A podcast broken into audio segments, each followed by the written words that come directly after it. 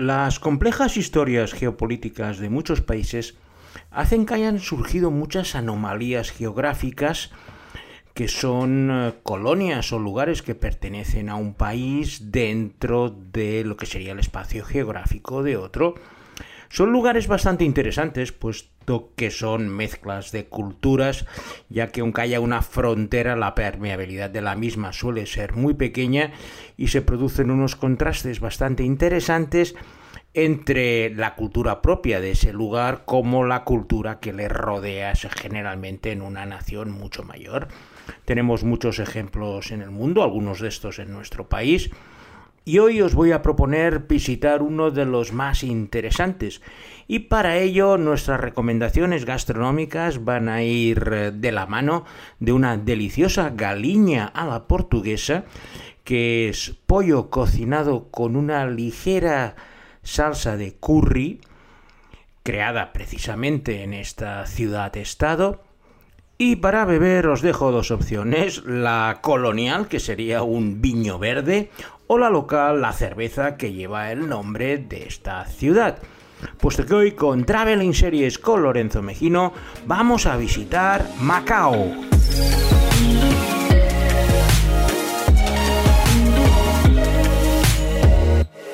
Macao ha sido, junto con Hong Kong, los dos últimos reductos coloniales que quedaban en la China continental. Ambas fueron devueltas por sus respectivas eh, metrópolis, Portugal en el caso de Macao y el Reino Unido en el caso de Hong Kong en 1999. Pero siempre Macao ha estado a la sombra de su más poderoso vecino Hong Kong, de la que le separan apenas 60 kilómetros y ambas están a dos de las orillas del estuario del río de la Perla. Sí, pues hoy vamos a dedicar nuestra atención a Macao, otro día ya iremos a Hong Kong, que aparte de ser mucho más grande, pues tiene mucha más producción, pero me gusta concentrarme en lugares especiales y Macao lo es bastante. Es una ciudad, antes era una ciudad-estado, ahora se ha convertido en una región administrativa especial con bastante autonomía. Su superficie es escasamente 118 kilómetros cuadrados, un poco más de la ciudad de Barcelona, y Está compuesta por una península y dos islas principales. Allí viven bastante hacinados cerca de 700.000 personas en una superficie pequeña, lo que hace que sea una de las ciudades más densamente pobladas. La habilidad de Macao para hacerse un hueco en el competitivo mundo asiático es bastante interesante debido a que han apostado, y nunca mejor empleada la expresión, muy claramente por convertirse en una ciudad de juego. Se han construido numerosos casinos, de hecho es conocida como Las Vegas de Oriente, aunque ya os aviso que el volumen de juego en Macao es siete veces más grande que en Las Vegas. Eso es debido a la gran afición que tienen los pueblos orientales a apostar y a jugar. Entrar en uno de los casinos es una verdadera locura de gente que llega a gastarse todo lo que tiene y más, millonarios que no les importa dilapidar sus fortunas jugando. Y de hecho grandes personalidades, como por ejemplo uno de los hijos del supremo líder Kim Il-sung, se estableció en Macao para llevar una vida de lujo y apuestas a todo tren. Al ser más de cuatro siglos una colonia portuguesa, a pesar de la lejanía,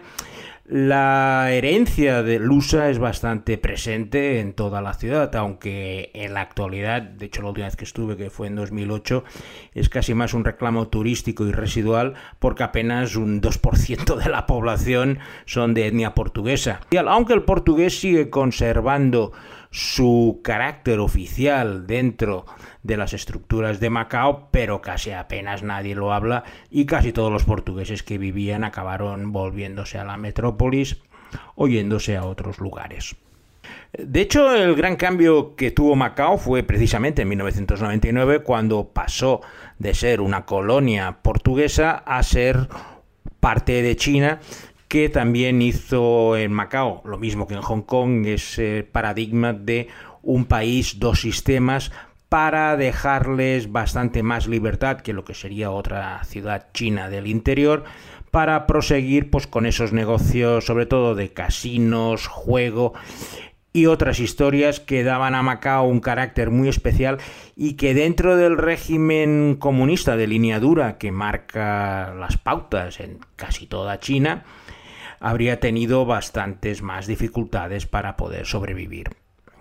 De hecho, a China también le interesa porque no deja de ser una manera de que lleguen divisas a expuertas por parte de todos los jugadores de todos los países de Oriente que acuden en manadas a jugar a Macao.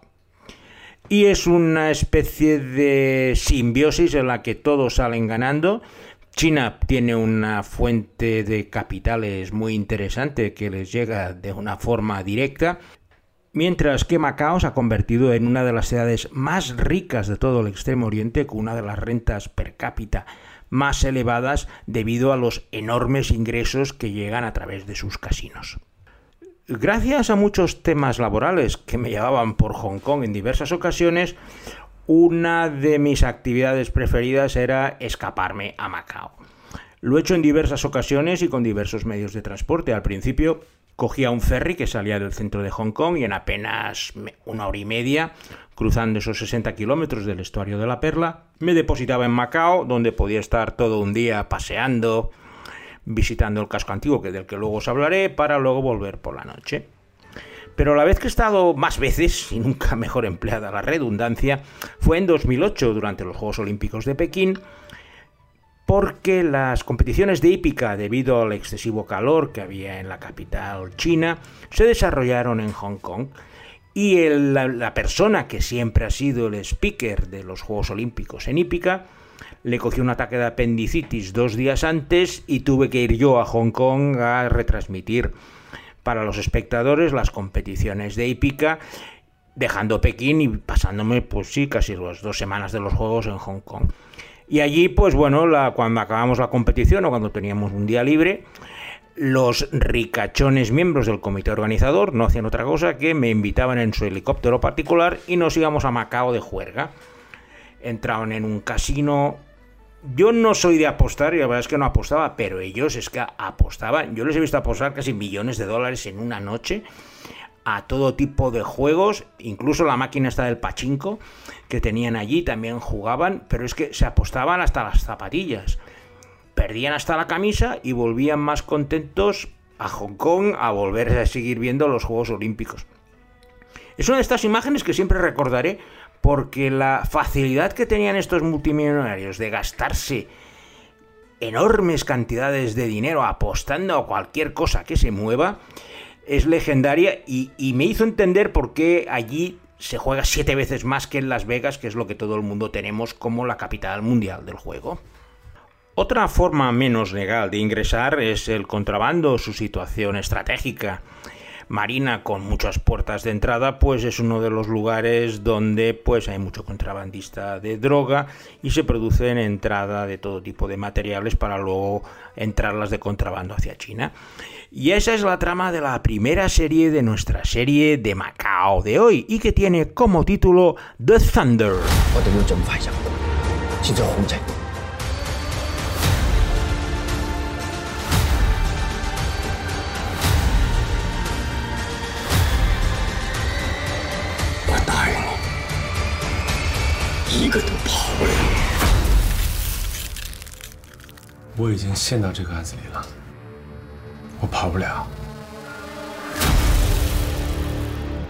The Thunder es la historia que se desarrolla en dos líneas temporales de Li Fei y su hijo,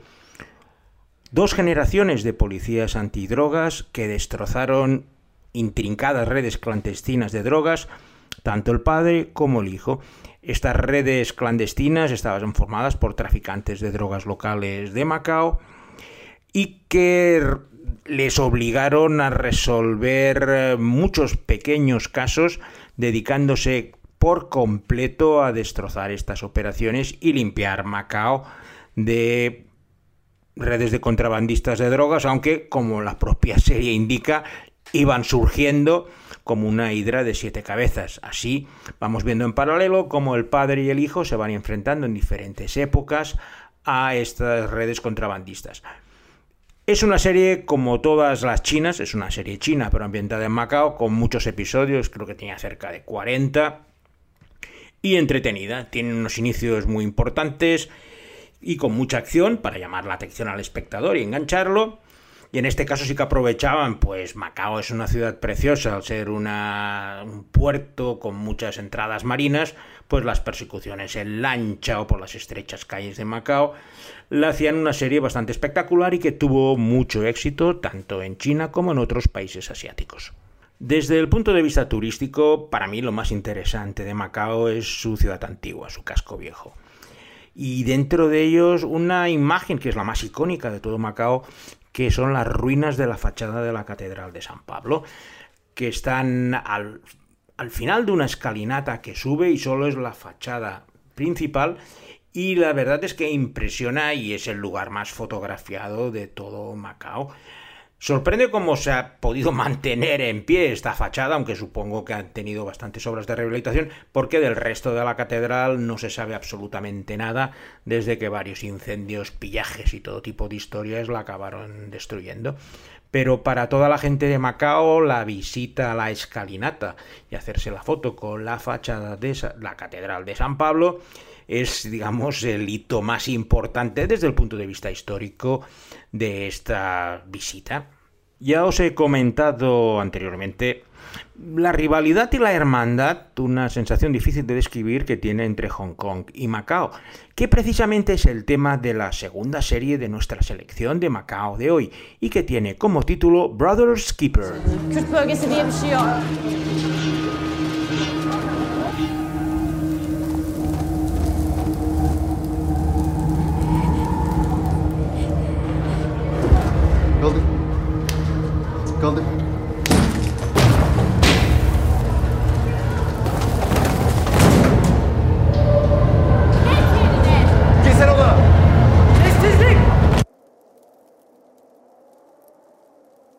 Brothers Keeper es la historia de dos hermanastros durante un periodo de 30 años. La historia empieza cuando los dos hermanos se separan uno acaba viviendo en Hong Kong y el otro acaba viviendo con sus padres en Macao.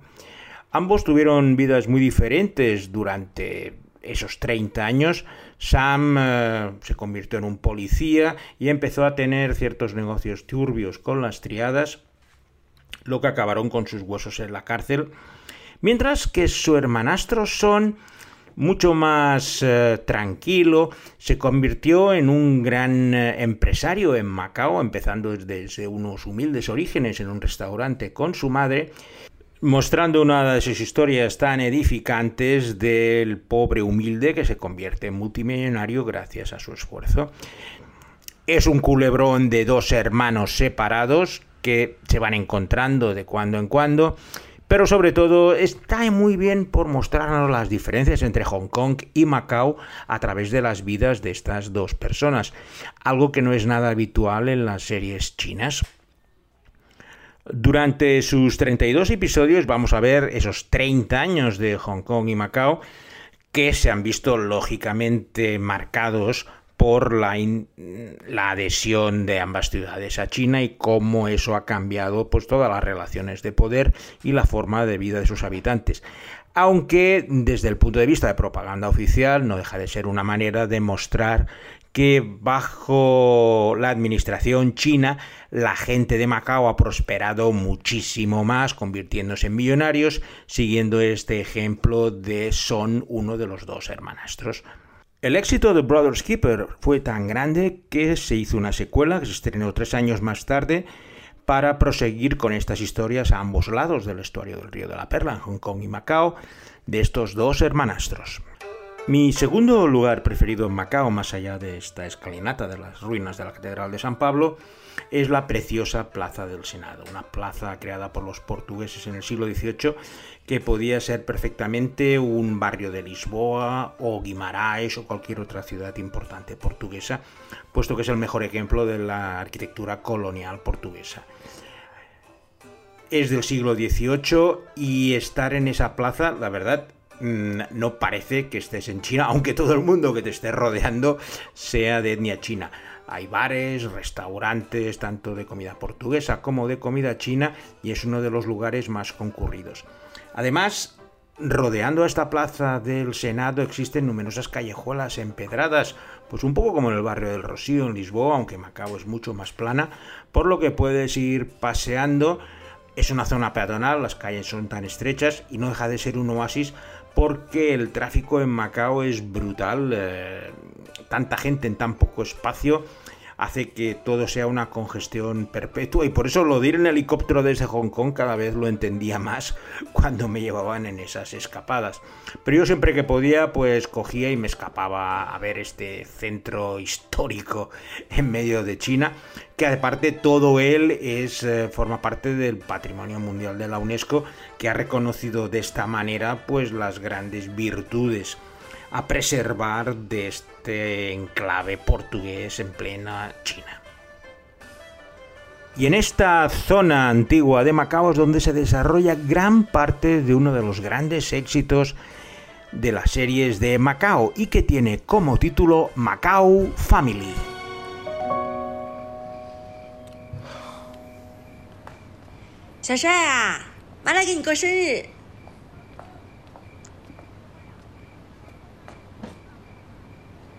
我跟你讲过没有啊？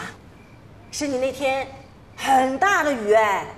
后来你生下来天就变晴了，还有了彩虹哎。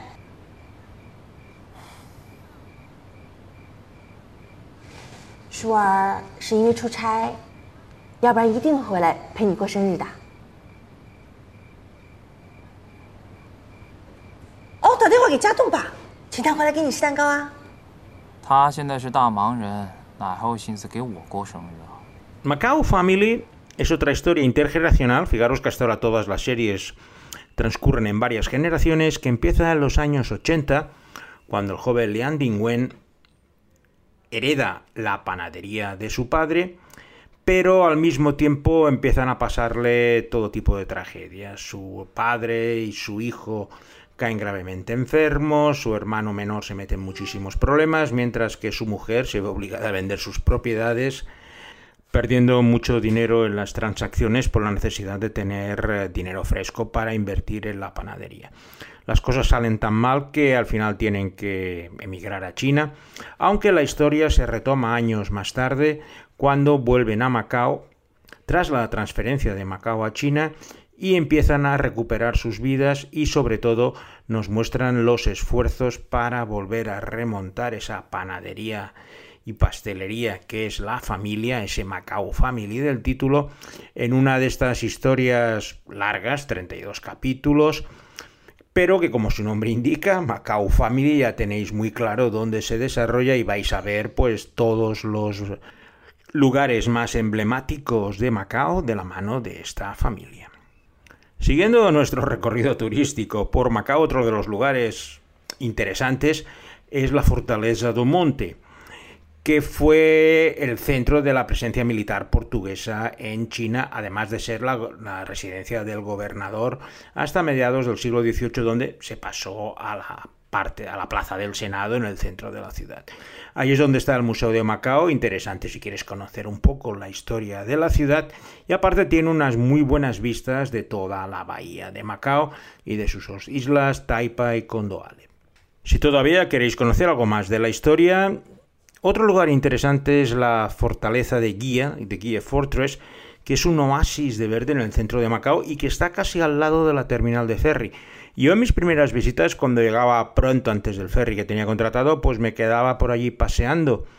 por esta fortaleza de guía y lo cierto era que bastante entretenida para pasarte eso, una o dos horas haciendo tiempo para coger el ferry. Creo que os ha quedado claro que el punto de inflexión de Macao fue su pase de colonia portuguesa a administración china en 1999, por lo que no debe ser ninguna sorpresa que para conmemorar el vigésimo aniversario de ese cambio de régimen, pues la televisión china encargara una serie con todo tipo de historias para conmemorar esos 20 años de administración china en Macao y que es la última serie de nuestra selección de hoy y que lleva como título Children of the Bay. 看看年轻人要不要去弄点吃的。只有到了这里才明白，什么才是生命里面 最重要的事情。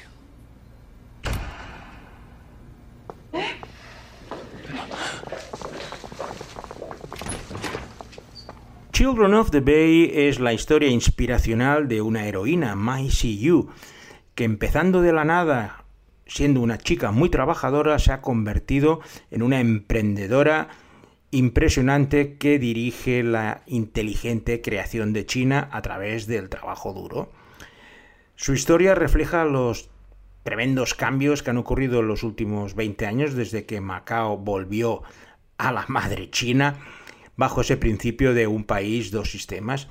y refleja desde un punto de vista propagandístico, como ya os podéis imaginar, la visión de la integración de Macao dentro del desarrollo general chino,